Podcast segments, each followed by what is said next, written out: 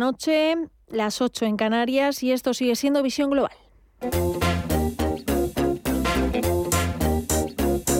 Visión Global. Mireya Calderón. Siguen los números rojos en Wall Street en un momento en el que los temores de recesión se han visto amplificados por el endurecimiento monetario en el que están inmersos los bancos centrales. La fragilidad del sector inmobiliario chino acrecienta los temores de frenazo económico. Las caídas del mercado americano que estamos viendo están relacionadas con el fuerte repunte de la rentabilidad de la deuda, una tendencia que se ha visto acrecentada además después de la publicación de la inflación el martes, unas cifras que han reavivado las expectativas de que la Reserva Federal, Federal perdón, acelere el alza de los tipos, porque se descarta la posibilidad de que Jerome Powell afloje el ritmo. De hecho, los expertos de Bank of America consideran que a pesar de las caídas que acumula la bolsa estadounidense en el año, Wall Street aún no ha visto lo peor, porque en un entorno de elevada inflación y con la Reserva Federal acelerando las subidas de tipos, esperan que la tendencia bajista se prolongue. Con todo, Vemos caídas del 0,57% en el Dow Jones, que cotiza ya en los 30.786 puntos. El SP500 cae un 0,86 hasta los 3.867 puntos y el Nasdaq en los 11.414 puntos pierde un 1,2%. El mercado de, en, las bolsas LATAM Vemos signo mixto, el Merval de Argentina avanza un 0,5% hasta los 145.558 puntos, el Bovespa en Brasil cae casi un 1, el IPSA chileno se mantiene en tablas y el IPC mexicano repunta un leve 0,05% hasta los 46.769 puntos. Si echamos un vistazo ahora al mercado de divisas y materias primas, Aquí vemos que la cosa sigue prácticamente igual, Estefanía Muniz. Sí, vemos cómo en el mercado de las divisas la libra continúa en terreno negativo, un 0,4% abajo en su cruce con el dólar. Hoy de hecho la hemos visto tocar mínimos desde 1985 y ahora la vemos un poquito mejor en los 1,14 dólares. El euro, por su parte, se ha dado la vuelta, lo vemos en el terreno positivo, pero por la mínima lo vemos eh, sumar moderadamente un 0,08% en los 1,0006 dólares, alcanzando esa paridad eh, con el dólar. Lleva todo el día rondando, removiéndose entre ese camino. Vemos también las materias primas como nada ha cambiado, como continúa el signo positivo en el petróleo. El barril de Brent avanza un 0,74% en los 91,51 dólares y el West Texas de referencia en Estados Unidos también sube un 0,25 en los 85,31. En el caso del oro, esa subida es del 0,4% en los 1.684 dólares la onza. Y en el terreno de las criptomonedas apenas se ha movido nada porque continúa esa tendencia negativa. Vemos como la principal criptomoneda, el Bitcoin, eh, descuenta un 0,9% en los 19.577 dólares. Ethereum también está cayendo un 4,46% en los 1.430 dólares. Y a Solana en la misma tónica la vemos caer otro 4% en los 31,93 dólares. Y ahora nos vamos a las noticias, a los titulares de las 9.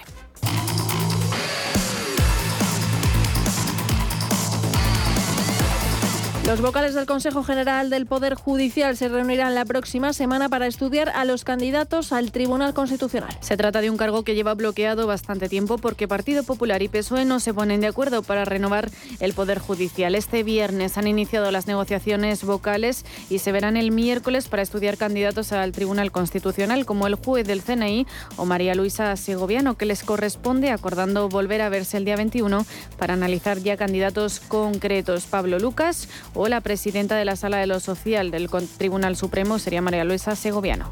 El nuevo gravamen del impuesto a las energéticas grabará los beneficios y no los ingresos. El Gobierno trabaja en los nuevos impuestos al sector energético y lo quiere hacer en sintonía con Europa. Las autoridades comunitarias tienen pensado establecer un impuesto sobre el 33% de los beneficios que se consideran como extraordinarios. La ministra Nadia Calviño ha insistido en que España y el club comunitario están alineados. Estamos totalmente alineados con, Europa. Es más, Europa lo que está haciendo es poner en marcha las medidas que nosotros hemos puesto en marcha ya o hemos venido proponiendo desde hace más de un año.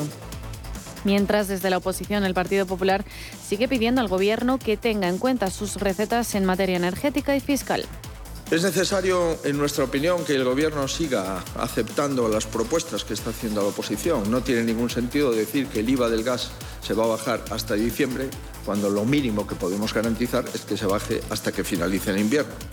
Y no es posible seguir con la negativa del Gobierno central a actualizar la tarifa del IRPF a las rentas de menos 40.000 euros, cuando el propio Gobierno en Euskadi vota a favor de la actualización del impuesto a la renta y cuando ayer mismo Podemos, en la Comunidad de Madrid, propone la actualización de la tarifa del impuesto de la renta. Por otro lado, las industrias europeas del aluminio y el acero ven insuficientes las medidas energéticas de Bruselas. Según han asegurado los lobbies Eurofer y European Aluminium en sendos comunicados. Según han alertado, el mercado europeo está siendo inundado por importaciones de acero más baratas de países que solo tienen que hacer frente a una fracción de los costes energéticos a los que se enfrentan los productores comunitarios. Eurofer se ha limitado a pedir medidas más ambiciosas y focalizadas en la industria, aunque no han planteado públicamente ninguna propuesta para bajar los precios energéticos para la gran industria. Y los costes laborales suben un 3,8% hasta 2.153 euros máximos de 22 años. Este incremento del coste laboral con el que se encadenan seis trimestres consecutivos al alza es consecuencia del mayor número de horas trabajadas por la reducción de las no trabajadas por fiestas y especialmente por el descenso del tiempo no trabajado por razones técnicas, económicas, organizativas y de producción o fuerza mayor, según eh, los datos publicados en el Instituto Nacional de Estadística. El organismo recuerda que durante el segundo trimestre los ERTE por COVID-19 dejaron de estar vigentes y se habilitaron otras movilidades.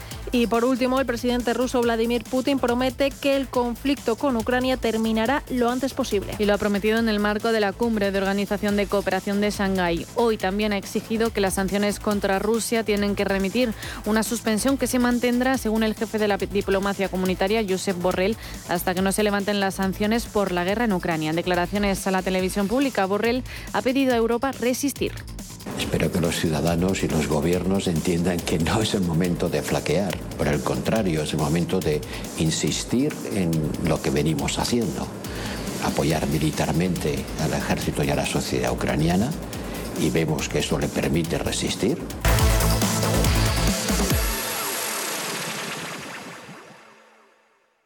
Hoy en día encontrar la herramienta que pueda resistir el paso del tiempo es fundamental en la renta fija. Es por eso que MFS Investment Management adopta un enfoque Active 360. Visite mfs.com barra Active 360.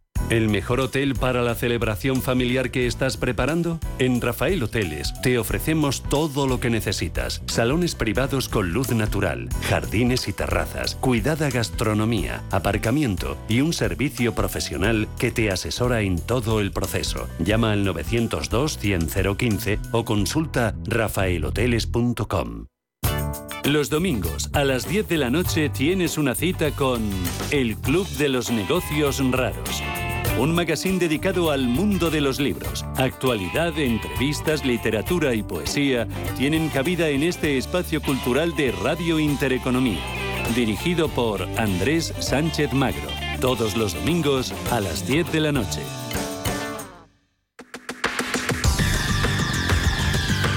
El análisis del día con visión global.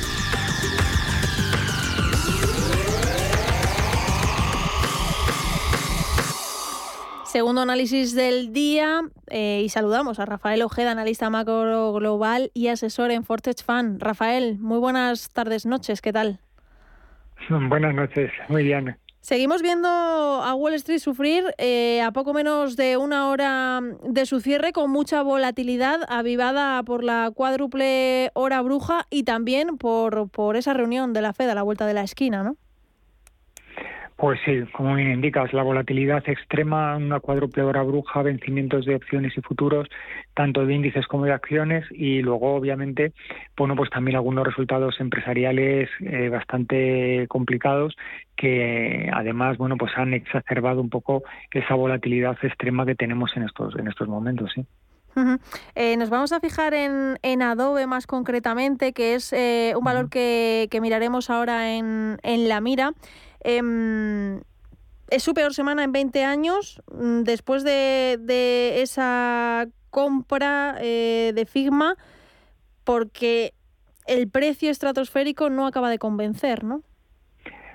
Claro, han pagado, han pagado por, por la compañía muchísimo dinero, bastante más de lo que obviamente en precios de mercado y más en estos momentos, en esta situación de mercado, deberían de haber pagado. Lo que pasa es que se han visto un poco abocados a hacerlo, porque realmente esta compañía competía, su producto estrella, competía claramente con, con Adobe y en el fondo lo que han hecho ha sido proteger su gota de mercado. Lo que han decidido es comprar esta compañía, no fusionarla, sino que sigan operando independientemente y sumar cuotas de mercado en lugar de, competir. Lo que ha hecho Adobe, pues, bueno, pues es un movimiento que, el mercado no lo ha entendido. Primero porque no, no, no le he encontrado eh, la rentabilidad económica que supone esta, esta compra, no hay una integración de equipos y, tampoco, tampoco se justifica desde un punto de vista, de un vista comercial. ¿no? Entonces, bueno, pues eh, el mercado en un momento como el que tenemos, en que las bolsas están cayendo, en que se supone que los precios de las acciones tienen que caer, pagar una prima tan importante por esa compañía, pues obviamente no, no es muy, no es muy lógico. Otro que está sufriendo es FedEx, eh, se desploma más de un 21%, eh, caída, caída dura. Sí, la mayor caída desde, creo que desde el año 1980 y además voy mucho más allá, es decir, eh, han decidido retirar el guidance de todo el año, es decir, no tienen previsión de hacia dónde puede ir el mercado. Han dicho que el mercado chino es complicado y el mercado europeo pues mm, que tiene grandes eh, incertidumbres, ¿no? Lo que viene a decir es que nos estamos encontrando en un, en un ambiente de, de, crisis global y probablemente de recesión mundial. Eso lo han dicho la dirección de, la compañía. ¿no? Entonces, claro, entre la tremenda caída que ha tenido la compañía y los augurios de, de arrebato que, ha dado la dirección, bueno, pues eso también ha calado en el mercado y bueno, pues si FedEx lo dice, pues por algo será y esto pues ha hecho que estemos en la quinta de las últimas seis semanas que están cayendo los mercados. Lo cierto es que hasta hace dos días en la previsión de FedEx era de un, desde los precios de, ayer era de un crecimiento en torno al 20% y sin embargo ahora mismo estamos hablando de que probablemente son los precios actuales eh, la compañía puede un recorrido a la baja de un 20%. Están recortando costes, están tomando una serie de, medidas para ajustarse pero la verdad es que el porvenir es bastante bastante poco halagüeño. Hmm, además, la inflación es el lastre que lleva con nosotros desde hace ya muchos meses y aquí en la eurozona continúa desbocada, marca máximos y Lagarde habla de que antes del crecimiento va la estabilidad de precios y los inversores ya se preparan para una nueva venta masiva de acciones europeas. Bueno, al final Christine Lagarde no le ha quedado más remedio que apuntarse al carro de la Reserva Federal. La Reserva Federal tuvo clarísimo desde hace meses que hay que atacar la inflación de una manera agresiva, que es la única manera de, acabar con esta situación dantesca que tenemos en la economía, incluso a costa de generar pues una recesión técnica o a lo mejor no tan técnica, pero no tiene sentido eh, intentar forzar un crecimiento de un 2, un 3% con inflación del 9, un 10%. ¿no?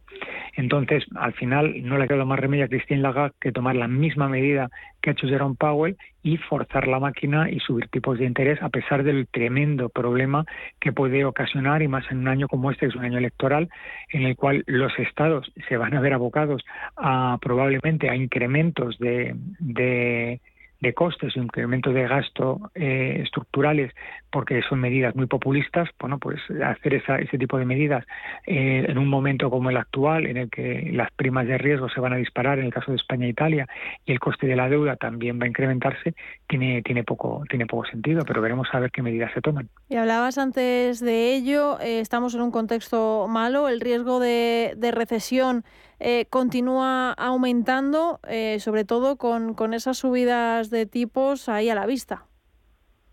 Bueno, yo creo que no hay que poner paños calientes. Vamos hacia una recesión evidente podemos negar la mayor y pensar que, nos podemos librar de la recesión, pero no es verdad.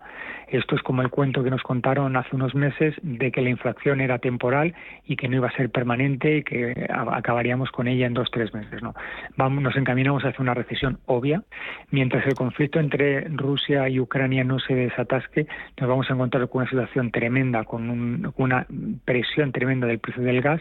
Y el ejemplo más claro que tenemos de que vamos hacia una recesión es que están bajando los futuros de West Texas y de los contratos del petróleo. Y eso se justifica en el sentido de que eh, si nos encontramos en un contexto de contracción económica, se produce una, una menor demanda de petróleo y se produce una menor demanda de petróleo es porque vamos hacia una recesión y es hacia donde vamos. De hecho, China eh, ha caído su producción, perdón, su, eh, sus peticiones de, de futuros sobre petróleo de una manera significativa. Por tanto, yo entiendo que nos estamos encaminando hacia una recesión y lo que está por ver es eh, la profundidad de la misma, la duración de la misma y, hasta qué punto eh, se van a ver obligados los bancos centrales a subir los tipos de interés para, para, para contener la inflación. Ya centrándonos aquí en, en, el país, en el IBEX, en el selectivo español, los bancos nos dan una de cal y otra de arena. Bueno, la verdad es que sí. a ver, el, tema de, la banca tenemos que darnos cuenta que, que, estaban jugando en un contexto eh, complicado. Por un lado, las subidas de tipos les beneficia por la sencilla razón de que obviamente bueno mejoran sus márgenes para, para poder operar y por tanto por fin abandonan esa situación de tipos negativos que, que, que le impedían tener rentabilidad y bueno lo han ido, lo han conseguido a costa de cerrar masivamente oficinas, de despedir muchísimos empleados, unos ajustes de costes absolutamente brutales y de incremento de comisiones, ¿no?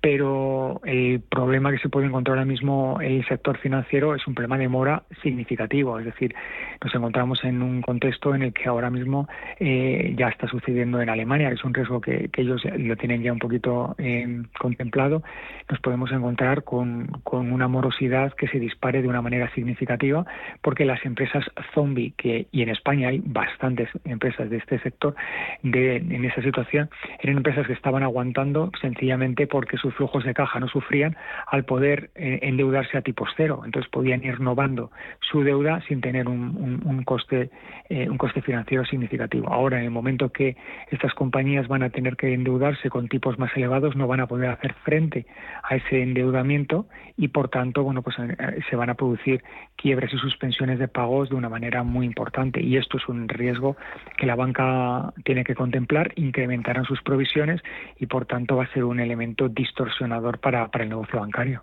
Y ante todo, ante todo esto, Rafael, ¿qué es lo mejor que se puede hacer ahora en este, en este contexto? Bueno, yo estoy viendo estrategias eh, con, casas gestoras con las que tengo reuniones en las que están incrementando de una manera significativa su, su tasa de liquidez. Lo cierto es que la liquidez ahora mismo pues es un verdadero problema en un, en un contexto de, inflación tan elevada, pero con subidas de tipos hay determinadas entidades financieras que están empezando a, a pagar por el por el pasivo, ¿no? Pero siempre es conveniente intentar tener una tasa de liquidez importante en un contexto como el que nos encontramos que, la bolsa puede tener caídas muy importantes, como ya anunció en su momento BlackRock o como esta, o como esta misma eh, tarde en España ya ha anunciado FedEx, que, que ve un contexto bastante complicado. Pero, como ocurre siempre, hay sectores que van a verse claramente beneficiados. Yo estoy pensando en ese tipo, en compañías que tienen una capacidad de poder fijar precios y poder repercutir al cliente final. Eh, eh, las subidas de costes.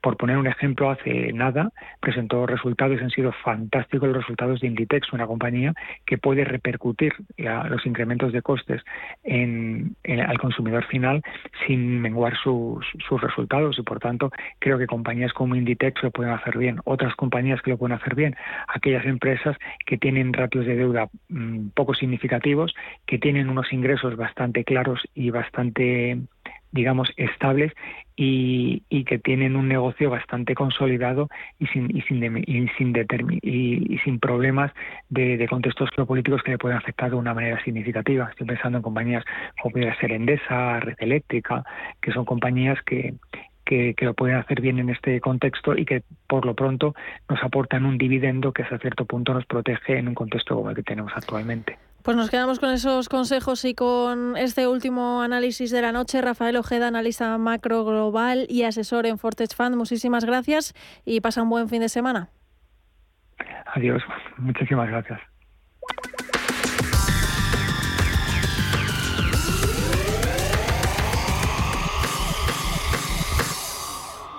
Si caminas solo, irás más rápido. Si caminas acompañado, llegarás más lejos. Luna Sevilla es su asesor patrimonial de referencia. Prestando nuestros servicios como agentes de Caser Asesores Financieros, somos una empresa con amplia experiencia profesional y una clara apuesta por la formación de calidad, la información transparente y objetiva y por el asesoramiento financiero personalizado y continuado. Si desea más información, visite lunasevilla.es llámenos al 91 762 3442.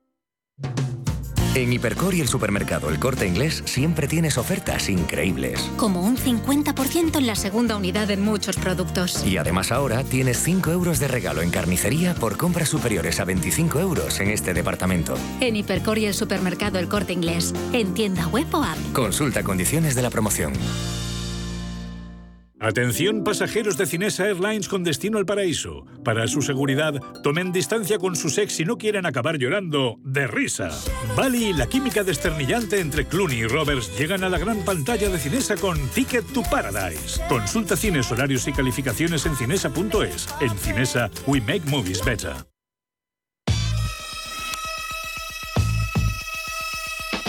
En la mira. Visión global. Y hoy ponemos el foco en la mira para el análisis técnico con Raúl Calle Broker en Adobe. La compañía está en boca de todos por haber cerrado la mayor adquisición de su historia tras comprar a su rival Figma, la app favorita de los diseñadores gráficos, por 20.000 millones de dólares. Un pago que se va a hacer en efectivo y acciones a partes iguales. Adobe es una multinacional de software líder en el segmento de la edición de imagen digital y contenido multimedia. En estos días se encuentra de plena actualidad por el anuncio de compra de la empresa Figma, especializada en el diseño gráfico, por 20.000 millones de dólares. Comprobando el gráfico del valor vemos que desde que marcó sus máximos en noviembre de 2021 en los 699,54 dólares, ha iniciado un proceso correctivo con una estructura de máximos y mínimos decrecientes en las velas que le ha llevado a perder más de un 50% de su cotización sobre los precios actuales. En el corto plazo y tras la apertura con gap bajista de más del 10% de la sesión de ayer, el valor ha perdido la tendencia lateral en la que se encontraba, después de haber realizado un suelo en junio en los 350 dólares y desde ahí haber efectuado un rebote hasta los 449,51 dólares para posteriormente corregir en las sesiones anteriores al huevo bajista hasta los 368-369 dólares. Los precios en los que cotiza en la actualidad no se veían desde el mes de abril del 2020, pero sin embargo no son los mínimos de los últimos años, ya que en los principios de la pandemia de COVID, en concreto el 18 de marzo de 2020, llegó a registrar los 255,13 dólares por acción.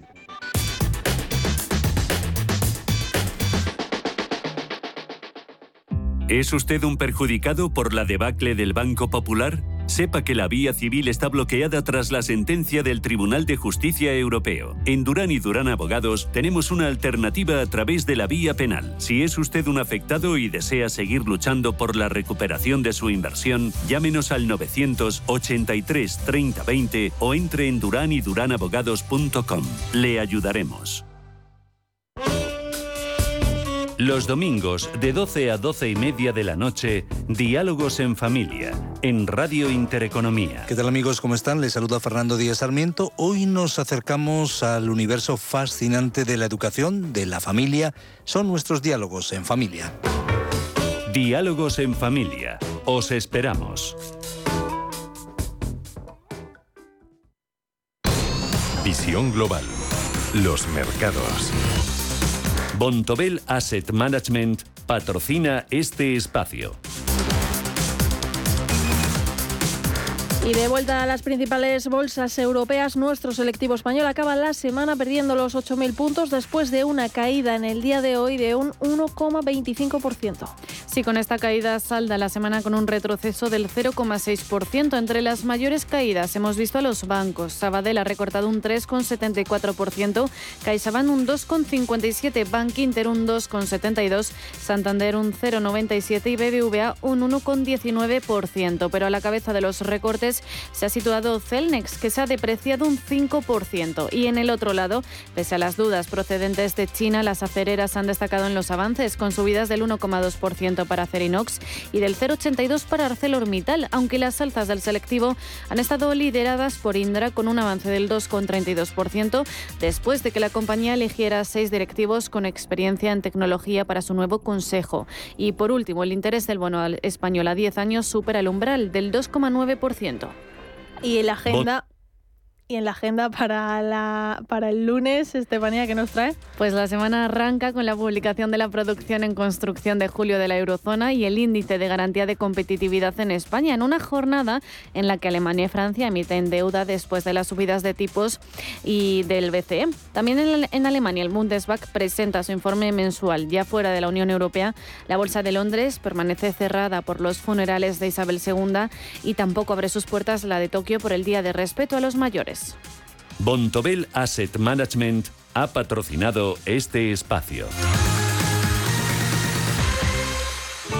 Bontobel Asset Management. Calidad suiza con el objetivo de obtener rendimientos superiores a largo plazo.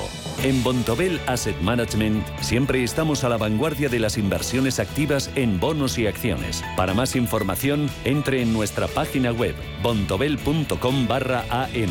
Bontobel Asset Management, su especialista global en fondos de inversión.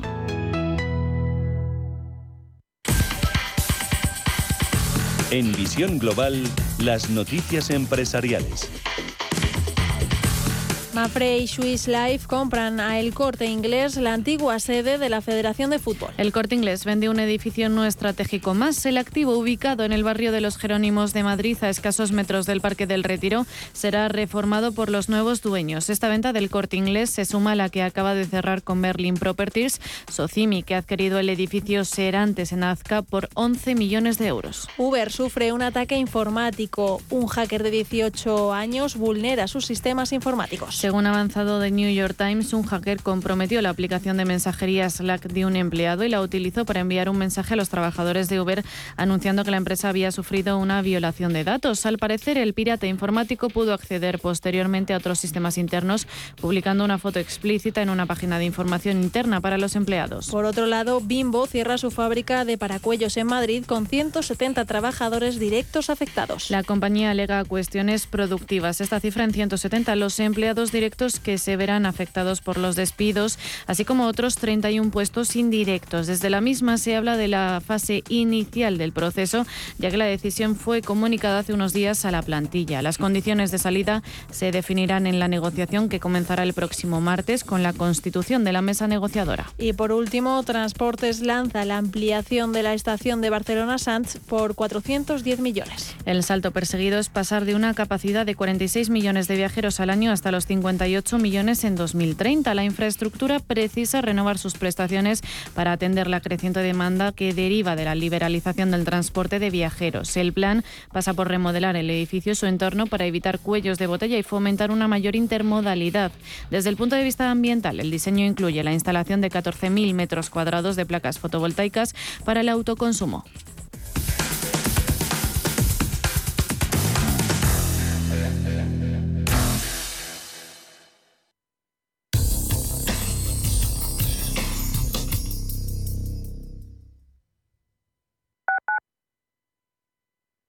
Un castillo de cuento de princesas encantadas. De un lado un embalse, del otro una montaña mágica.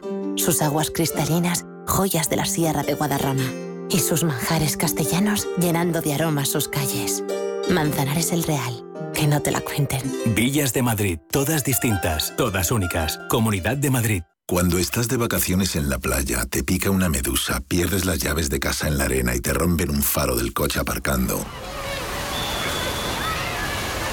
¿Qué seguro elegirías? Elige Mafre, la aseguradora de más confianza en España. Descubre las ventajas de quien te ofrece todo.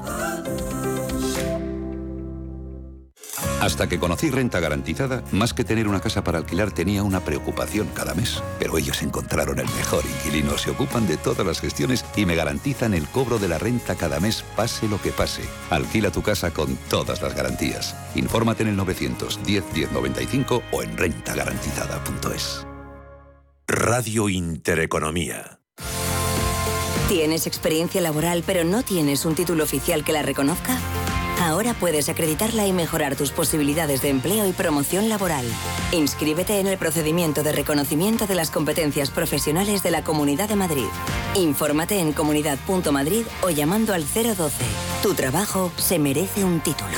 Campaña financiada por el Ministerio de Educación y Formación Profesional y por la Unión Europea Next Generation. Comunidad de Madrid. ¿Conoces el restaurante Sidrería Donosti en Madrid? Sí, en el barrio de Argüelles, el de la sidra natural de Astigarraga. Y el de la mejor tortilla de bacalao, el chuletón, los pescados a la parrilla y muchas delicias más de la cocina vasca. Sidrería Donosti, Luisa Fernanda 21 en Argüelles. 91 540 1976. Sidreriadonosti.com. Te tratarán como en casa.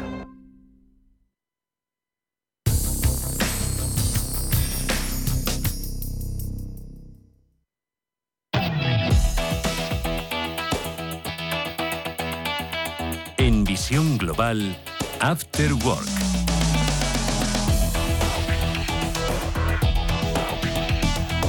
Y ahora vamos a repasar los mejores momentos que nos han dejado nuestros contertulios durante la semana, que empezábamos con el debate del Estado de la Comunidad de Madrid y el anuncio de la presidenta regional Isabel Díaz Ayuso de bajar impuestos y de una tarifa cero para los nuevos autónomos. De bajadas de impuestos hablamos con Rafael Moreno e Ignacio Ruiz Jarabo. Bueno, tenemos de contertulio con Ignacio, que pocas personas en España saben más de este, este tema eh, que él, pero atreviéndome a hablar delante suyo, lo que tenemos que comparar son las noticias que acabáis de dar. En la primera de ellas hemos visto cómo hay un discurso continuo basado indudablemente en el marxismo de lucha de clase. El malo es el distribuidor, el bueno es el que no puede comprar y hay que hacer cualquier cosa por enfrentarles y por lo tanto arañar votos de donde sea. Es el discurso comunista de siempre que no lleva a ningún sitio. No es nada nuevo. Yo puedo con la gente un poco, bueno, gracias a Dios en, en, nuestra radio tenemos a, a oyentes pues pues pues pues muy inteligentes y que tienen mucha cultura financiera y económica pero pero fuera de lo que nos rodean eh, deberíamos insistir que esto se ha aprobado durante mucho tiempo en muchos sitios y desgraciadamente donde se ha aprobado durante mucho tiempo y en muchos sitios son los sitios donde más pobreza se ha generado. Por lo tanto, tener a un señor que es comunista en esas, eh, como el señor Garzón, y otra señora que también lo es, en conversaciones sobre cómo van a ayudar a los más pobres, es grotesco, porque de siempre el comunismo lo que ha hecho ha sido empobrecer a la gente. Entonces, empezar a hablar de cestas es puro populismo, es puro populismo para que la gente de a pie, que muchos hay, ¿eh? que muchos hay, pues empiezan a pensar que no pueden comprar el pan, la leche o los huevos debido a que unos grandes mastodontes que nadie conoce, llenos de gentes con puros, de lo que hablaba el otro día el señor Sánchez también, ¿eh? que parece mentira, lleno de personas con puros, pues eh, se inflan los bolsillos. La distribución es uno de los sectores con menores márgenes comerciales que existen. Por supuesto que los grandes eh, supermercados, supermercados y cadenas de alimentación no ganan absolutamente nada con los productos básicos. Son productos que tienen que mantener al mínimo, incluso al mínimo de margen, y consiguen margen en productos de mayor alcance, de mayor poder adquisitivo de, o premium o de mayor lujo. ¿Por qué? Porque es imposible meterle margen a este tipo de productos. Ya está el precio límite puesto y el mercado lo pone por sí solo, como también ha dicho muy bien el señor Millán Astray. Por lo tanto, lo que nos cuenten es intentar engañar, engañar a la gente e intentar simplemente lanzar soflamas de odio, porque indudablemente el comunismo está basado en el odio. Y en ese odio es hay unos señores muy malos que se aprovechan de ti. Por lo tanto, hay que intentar hacer cualquier cosa para derrocar a esos señores muy malos. Es el mismo discurso de siempre, no ha cambiado nada. Cuando hablan de conservadurismo, ni nada más conservador que escuchar a la señora Díez, al señor Garzón. Es la izquierda eh, le gusta mucho ponerse nombrecitos a las cosas y hablan de casposo cuando se refieren a señores de derechas. No, esto es casposo. Esto es casposo, esto es viejo, esto es retrógrado. Este tipo de de, intentar este tipo de medidas que no van a ningún sitio jamás, porque ya se han demostrado que no van a ningún sitio. Por lo tanto, si comparamos eso con lo que nos dice la señora Ayuso, pues hombre, pues no tiene nada que ver, ¿no? Mm. Tenemos a una mujer preocupada por los demás, preocupada por los más pobres, preocupada por crear riqueza, preocupada eh, eh, y mm, enmarcada en, un, en, un, en una base de solidaridad. Es decir, todo lo que nos intenta robar el comunismo lo está poniendo la señora Ayuso en Madrid es solidaridad, es luchar contra la pobreza, es intentar ayudar a los más pobres, a quienes más lo necesitan, y todas las medidas que ha puesto en marcha hoy, dentro de las que viene llevando a cabo durante los últimos años, pues van en esta línea de ayudar a los más pobres. Yo rogaría, eso sí, a la derecha de este país que empiece a cambiar el discurso y que digan que ayudan a los pobres y que digan que son solidarios y que digan que son progresistas porque apoyan el progreso. A veces les robamos el lenguaje de una vez porque la izquierda lo que hace muy bien siempre es la utilización del lenguaje, pero nunca la realización de hechos que realmente ayudan a los demás. A ver, Nacho. Bueno, pues venga, a, las dos cuestiones que se han planteado. Eh, primero, lo de Ayuso es, eh, desde luego, una medida absolutamente eficaz eh, para favorecer, efectivamente, la nueva entrada en el mundo empresarial de emprendedores a través de la figura del autónomo, efectivamente que durante un año, con toda seguridad, y es posible que también el segundo, tu contribución, tu coste social eh, sea cero, ¿eh? evidentemente es una ayuda muy significativa para quien quiere empezar efectivamente un emprendimiento. ¿no? Por tanto, es tremendamente eficaz para favorecer eso. ¿no? Eh, y además de eficacia, yo creo que, y uniéndolo ya con la segunda medida, con la fiscal, con la deflactación del IRPF, es una medida de carácter ético. ¿no? Porque, hombre, que se empiece, que el Estado empiece ya voy a decir una palabra poco académica, pero a rapiñar dinero a alguien cuando empieza el primer día de su nueva etapa profesional, me parece que es poco ético. ¿no? Por tanto, la medida de Isabel Ayuso, la primera es eficaz y ética. Y ética, desde luego, es la segunda también, la de querer adelantar la deflactación del IRPF en la tarifa autonómica ya al propio año 2022. Es decir, que cuando hagamos la declaración de junio de 2023, los que vivamos en Madrid sí veremos rectificado el efecto inflación y la Comunidad de Madrid no se va a beneficiar ilegítimamente del proceso inflacionista a través de eh, no haber actualizado a la misma el IRPF, en contra de lo que nos pasará con la tarifa del Estado, donde sí habrá un enriquecimiento, aprovechamiento ilegítimo por parte de la ministra de Hacienda y en definitiva de Pedro Sánchez. Y, en relación con el segundo tema que es apasionante, ¿no? Vamos a ver, bueno, lo primero que es Yolanda Díaz es una mentirosa, porque ella dijo claramente, su primera propuesta fue topar el precio de los productos alimentarios básicos, es decir, poner un límite obligatorio. Y evidentemente cuando le han contestado todo el mundo, incluso algún compañero que se sienta a su lado en el Consejo de Ministros, que diga Yoli que eso es ilegal, entonces ha rectificado y dice, bueno, no, yo lo que quería es solicitar, solicitar amistosamente a las empresas que lo hicieran, ¿no? Claro, cuando le han empezado a decir, mira, eso es una barbaridad, porque afecta al mercado, porque no podemos, nos al límite, entonces surge una multinacional francesa, que no voy a decir su nombre, que de forma oportunista dice, hombre, el deseo de propaganda de la ministra lo voy a convertir en una publicidad gratis para mí, para mi marca. Y entonces lanza la idea de los 30 productos en interrelaciones de calidad a 30 euros. Y Yolanda, que estaba ya evidentemente contra las cuerdas, se ha agarrado como un náufrago a esa cuerda y dice, sí, sí, eso es lo que yo quería. No, señora, no mienta usted, eso no es lo que usted quería, ¿no? Pero claro, a la vez que dice que hagan lo que dice esa multinacional francesa, dice, no, pero, pero, pero los, oye, yo a los consumidores les pido que vayan a la pequeña tienda, al pequeño comercio de su esquina. Pero pero usted dice una cosa y la contraria. O sea, dice que quiere que las grandes superficies hagan esa cesta para los consumidores que no pueden pagar y luego dice a los consumidores que no vayan a la multinacional a comprar, sino al pequeño comercio. Bueno, esta señora ya sabíamos que era muy simple, pero se cree que somos muy simples los demás, ¿no? Yo, por acabar, en un artículo que publica hoy, le he dado un consejo. He dicho, ¿a usted le preocupa que haya españoles que no pueden pagarse la comida? Vamos a decirlo así claramente. A mí también me preocupa. Pues mire, no busque más, hay una solución. Aporte más ayuda financiera a Caritas, que Caritas da de comer todos los días gratis a todos los españoles que se lo piden.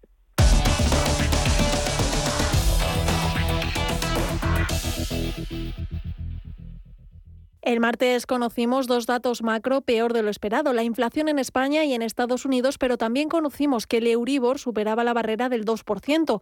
Y vimos con José Aguilar y Miguel Córdoba cómo va a afectar a los millones de hipotecados en España. Sí, ahora el escenario más favorable es el de quienes eh, en meses pasados pues, eh, contrataron su hipoteca a, interés fijo, pero eh, tanto para las hipotecas antiguas referenciadas al Euribor como las hipotecas nuevas, donde ya contratarla a, interés a interés fijo pues eh, esos intereses lógicamente se han incrementado y se han incrementado mucho. Es decir, que ahora mismo el escenario es el de, que mucha gente, la mayoría de hecho, pues van a ver cómo sus hipotecas se van a ver notablemente incrementadas y quienes quieran suscribir una hipoteca en, los próximos semanas o meses, pues van a tener que asumir unos costes financieros mucho más altos que los que hemos eh, tenido en meses y años pasados.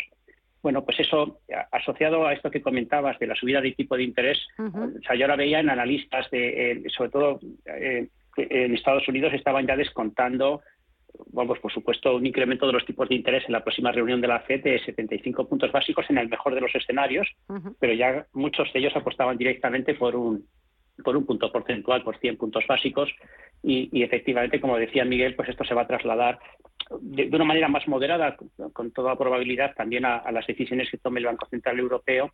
Y bueno, ya sabemos que al final pues el, incremento en los tipos de interés, el encarecimiento del dinero, pues también supone pues un, eh, un, cierto freno ¿no? también para el desarrollo de la actividad económica. Con lo cual, bueno, es aquí, como siempre, pues también comentamos, pues el peor escenario es un escenario en el que este incremento de tipos de interés eh, ralentice inevitablemente a la economía, pero que no consiga eh, al mismo tiempo pues eh, frenar la inflación, con lo cual pues ese es un escenario bastante indeseable. esperemos que otras medidas que permitan contener la inflación pues eh, surtan efecto y evitemos pues esta, esta inflación pues que es al final algo pues que perjudica mucho ¿no? a las empresas y a las familias. Pero ¿qué medidas se pueden tomar? Porque escuchas al gobierno, Miguel, y han tomado no sé cuántas eh, medidas, han desembolsado no sé cuántos miles de millones, eh, que si pues, los 20 céntimos de bonificación del carburante, eh, las rebajas ahora los abonos de, de transporte, la rebaja del IVA del gas, de la luz pero la inflación, hoy hemos conocido el dato definitivo, sigue por encima de, los dos dígitos y eso se nota en una cesta de la compra, que después hablaremos de la famosa cesta de la compra, lo de topar el precio de los alimentos básicos. Eh, es que ya no se puede más. No, vamos a decir, el problema siempre ha sido el mismo en España por los salarios tan bajos. Lógicamente, cuando la gente llega con dificultad a fin de mes, si se le encarece eh, la cesta de la compra un 10%, pues, pues, es que ya no llega. Entonces, pues no solo la cesta de la compra, claro, es que, estamos hablando de, la luz, del gas, de todo. Es decir, el butano, el butano ha subido un 46% en los últimos dos años. Quiere decir que, y eso sí que es para gente muy humilde. Entonces, claro, a la gente eh, se está eh, retirando renta disponible continuamente y el modelo que tiene el Estado de decir, bueno, pues entonces lo que hago es dar cheques. Pero claro, los cheques son discriminatorios. Se lo das a quien tú quieres y normalmente siempre es, bueno, vamos a dar unos cheques a, pues a la gente que no sé qué, que está en eh, tal. Pero al final las clases medias, sobre todo medias bajas, pues, pues están igual. Entonces, claro, el problema está en que esos modelos de cheques primero tardan porque una burocracia y esas cosas, viene con el ingreso mínimo vital y con otras cosas, lo que tarda. Entonces, eh, eh, eh yo creo que no es la solución, porque la solución hubiera pasado, por ejemplo, pues vamos a ver, hay, dos, hay dos tipos de personas en España, los contribuyentes y los que no.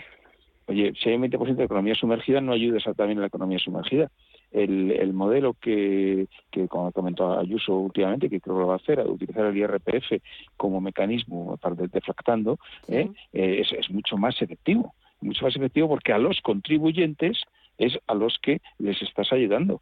Entonces, eh, luego puedes incluso eh, tocar en esa deflactación, luego añadir que, bueno, pues la gente que tenga una contribuya, pues por menos, que tenga gane menos de 20.000 euros al año, cosas de estas, una cosa así, bueno, pues les puedes eh, condonar o, incrementar el mínimo ese exento y esas cosas. Es decir, se pueden hacer cosas.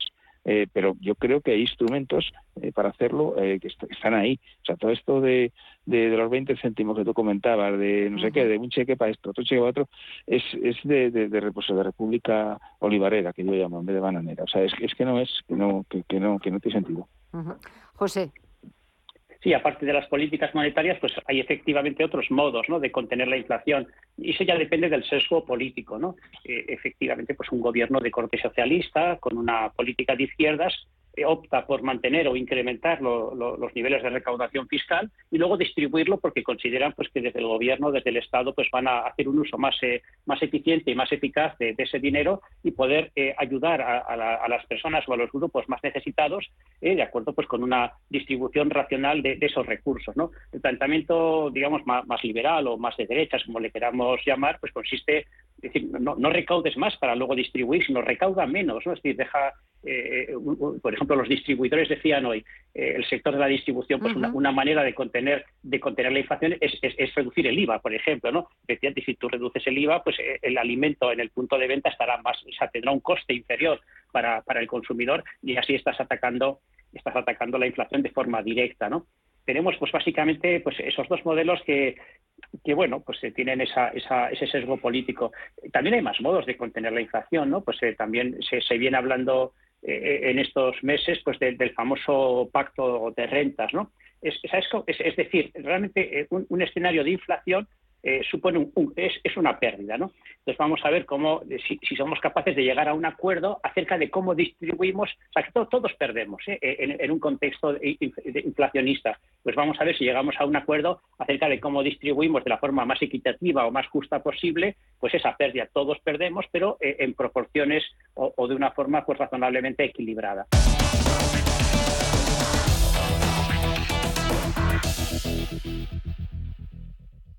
Muévete con Alquiver y preocúpate solo por tu negocio, sin sorpresas, sin penalizaciones y con todo incluido en una sola cuota. Visita alquiver.es y elige tu vehículo. Si te da por montar por fin tu propia empresa, Santander. Y si te da por hacerla más digital, más sostenible o llevarla al extranjero, Santambién. Sea cual sea tu proyecto, Santander te ayuda. Por si te da Santander. Por ti, los primeros. En Hipercor y el supermercado El Corte Inglés siempre tienes ofertas increíbles. Y además, un 50% en la segunda unidad de muchos productos. Como en todos los ahumados El Corte Inglés Selection. Combínalos como quieras. Te descontamos el 50% en la unidad de menor importe. En Hipercor y el supermercado El Corte Inglés. En tienda web o app. Culos inquietos, atletas de la curiosidad y coleccionistas de experiencias, os sobran motivos para volar. Porque vuelve Time to Fly de Air Europa. Canarias desde 39 euros, Caribe, Centro y Sudamérica desde 319 euros. Precios por trayecto comprando ida y vuelta. Consulta más destinos en aereuropa.com. Air Europa, tú decides. La Hora de Miguel Ángel es un programa dedicado a la salud y la prevención de enfermedades. Con un lenguaje claro y sencillo, te explica cómo llevar una vida saludable. Todas las noches a la una y media de la madrugada en Radio Intereconomía. En Visión Global, After Work.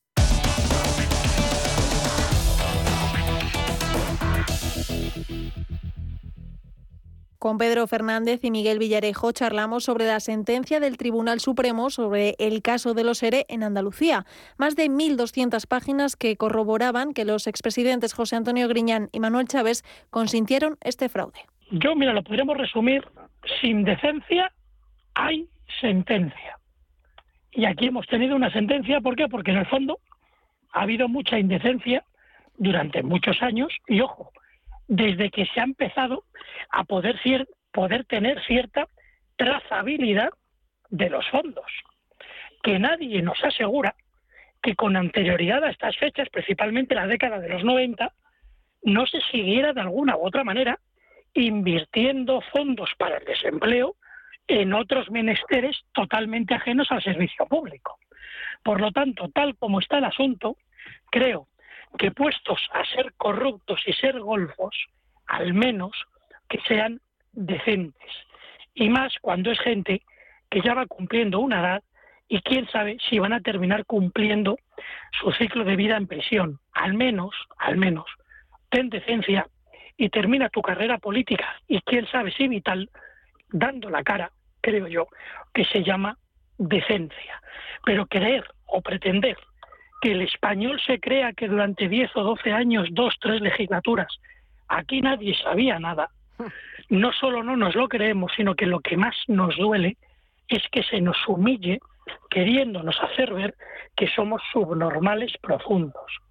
No solo no nos piden perdón, sino que encima nos tratan por lerdos, cuando son ellos los cerdos y nosotros no lerdos. Juegan con dinero que cuesta mucho conseguir, con una tasa de paro juvenil que tiene España de un 30%, de una tasa de paro no juvenil de un 15%. Con esas tasas destinamos o se destinaba el dinero a lo que se destinaba. Por cierto, ya termino, ocho provincias de España, Andalucía, que no es precisamente la comunidad autónoma más bollante ni más solvente en el ámbito del trabajo y de la tasa de paro. Es decir, son todavía más necesitados. Por lo tanto, a mi modo de ver, más agravante aún. Miguel. Me imagino que no, no te ha dado tiempo a leerte las 1.200 no, las páginas. 1.200 no. Voy por la página 187. no, no ni, ni, ni, ni, creo que me la lea. No, no eh, los resúmenes que, que manejo son los, los de prensa y lo que no he visto es en los votos particulares, no he visto que haya un, un, rechazo de... O sea, lo único que dicen es que la, las pruebas que aporta la acusación son circunstanciales y permiten que no hay ningún hecho unívoco, es decir, que todos los, todas las decisiones que se consideran que los imputados o los acusados o los condenados ya esto eh, eran eran dolosas en realidad podían dárselo otra interpretación pero eso puede pasar en absolutamente todos los planos de la vida siempre se puede encontrar yo que he escrito miles de editoriales a lo largo de mi carrera puedo asegurarte que mm, puedes defender absolutamente cualquier punto de vista. siempre encuentras argumentos eh, a favor y en contra. Y, y en, en, el caso de las sentencias, pues es, es lo mismo. Vamos a, el, el, aquí parece que lo que nadie mm, esto niega es que todo el desmantelamiento de los controles para conceder de forma arbitraria los, los, los ERE esto se llevó a efecto con pleno conocimiento de, de Griñán y Chávez, eh, que además esto mm, hubo advertencias de que si se, se, levantaban esos controles que había la posibilidad de que se produjeran actos de, eh, arbitrarios en la concesión. Y no solo eso, porque al final es anecdótico que parte del dinero acabara anecdótico en el sentido de que no es mucha la cantidad desviada a la cocaína y, y, los bares de prostitución a los que recurrieron algunos de los condenados. Eh, pero sobre todo lo, lo, inquietante de esto es que tú pones esto, la, la, economía al servicio de la política. Es decir, normalmente cuando hablamos de corrupción lo que, lo que entendemos es la corrupción clásica, es decir, le doy dinero a un político para que me dé una concesión del tipo que sea. Es decir, es la corrupción eh, económica de los políticos, de, o digamos de la política con fines económicos. Pero aquí estamos hablando de una corrupción de la economía con fines políticos, es decir, que estaba utilizando la Junta los recursos de la economía para comprar votos. Y, y, además es que se han publicado artículos muy expresivos en donde se veía cómo se hacía. Esto era volver al caciquismo de la restauración y esto era verdaderamente mm, letal para, para cualquier democracia y esto es probablemente mucho más peligroso que el que de vez en cuando aparezca un político que, que, que se presta a recibir sobres o que exige una, una dádiva a los, a los empresarios.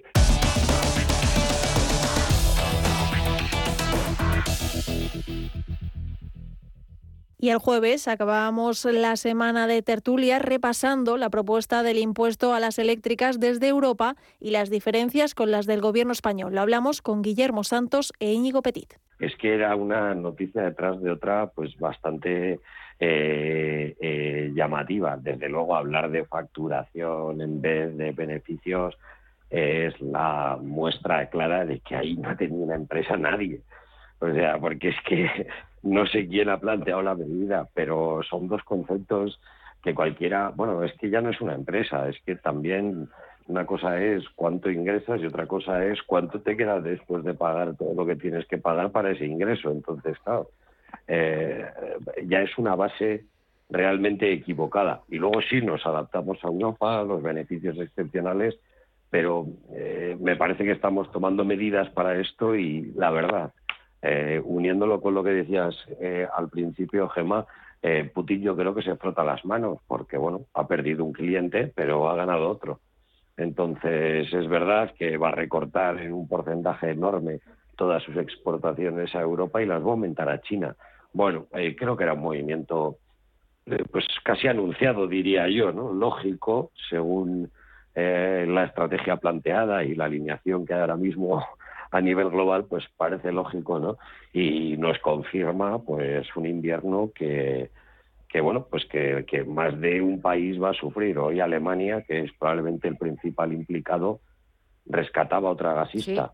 Eh, así que, en fin, ya Putin, a su manera, más de lo que ya lo ha hecho en Ucrania, va dejando otro tipo de muertos en las cunetas, ¿no? Que son algunas empresas que, que se están viendo afectadas por esta situación que ha, que ha, que ha generado, ¿no? Por lo tanto, eh, veo que la situación en el mundo energético, especialmente en el gas en el norte de Europa, pues eh, se va a complicar bastante.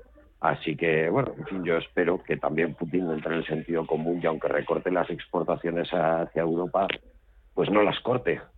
A ver, Guillermo, ¿tú cómo lo ves? Bueno, es que eh, sin querer ser exceso eh, crítico con, con nuestra Puede serlo, ¿eh? querida Europa, es que lo de Europa es absolutamente, de verdad, para dejar el continente, para ir a Australia a vivir, o otro sitio, en todo caso. Entonces, eh, bueno, tú ya estás viviendo fuera de Europa. Bueno, efectivamente, al menos de Europa continental y de la Unión Europea.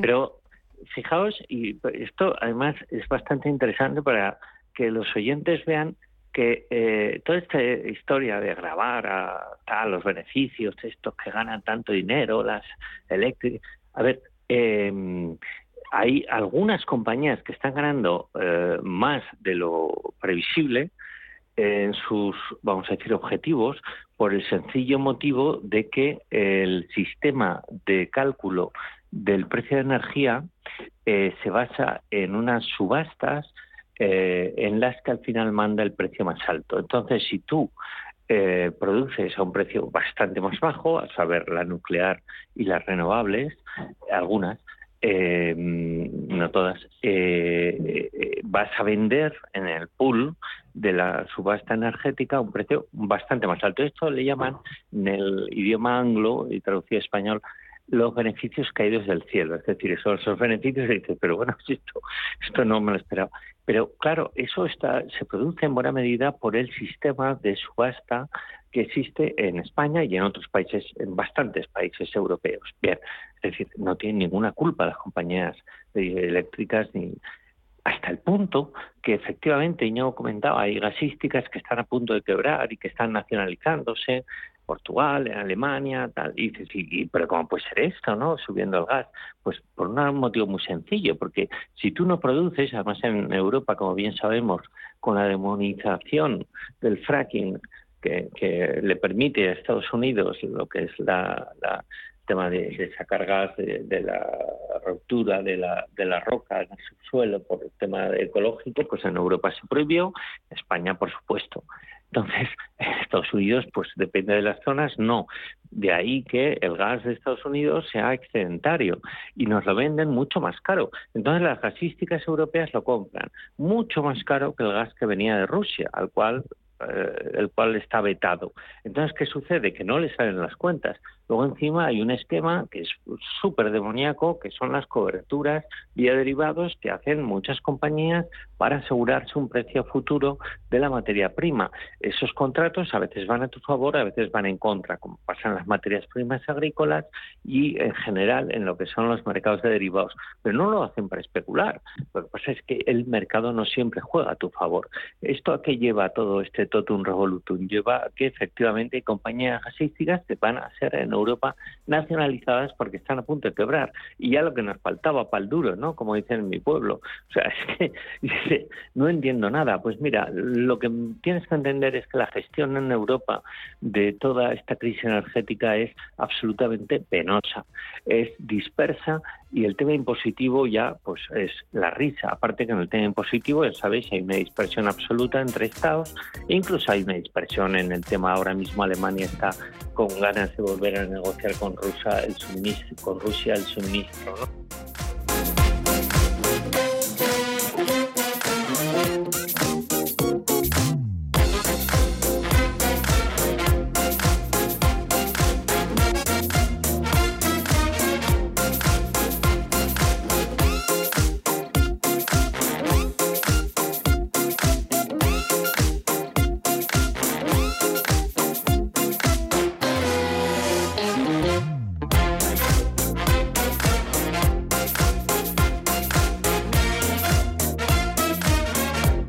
Global. Volvemos el lunes a partir de las 8 de la tarde y hasta las 10 de la noche de la voz de Gema González con más análisis y más información. Y ahora disfruten del fin de semana.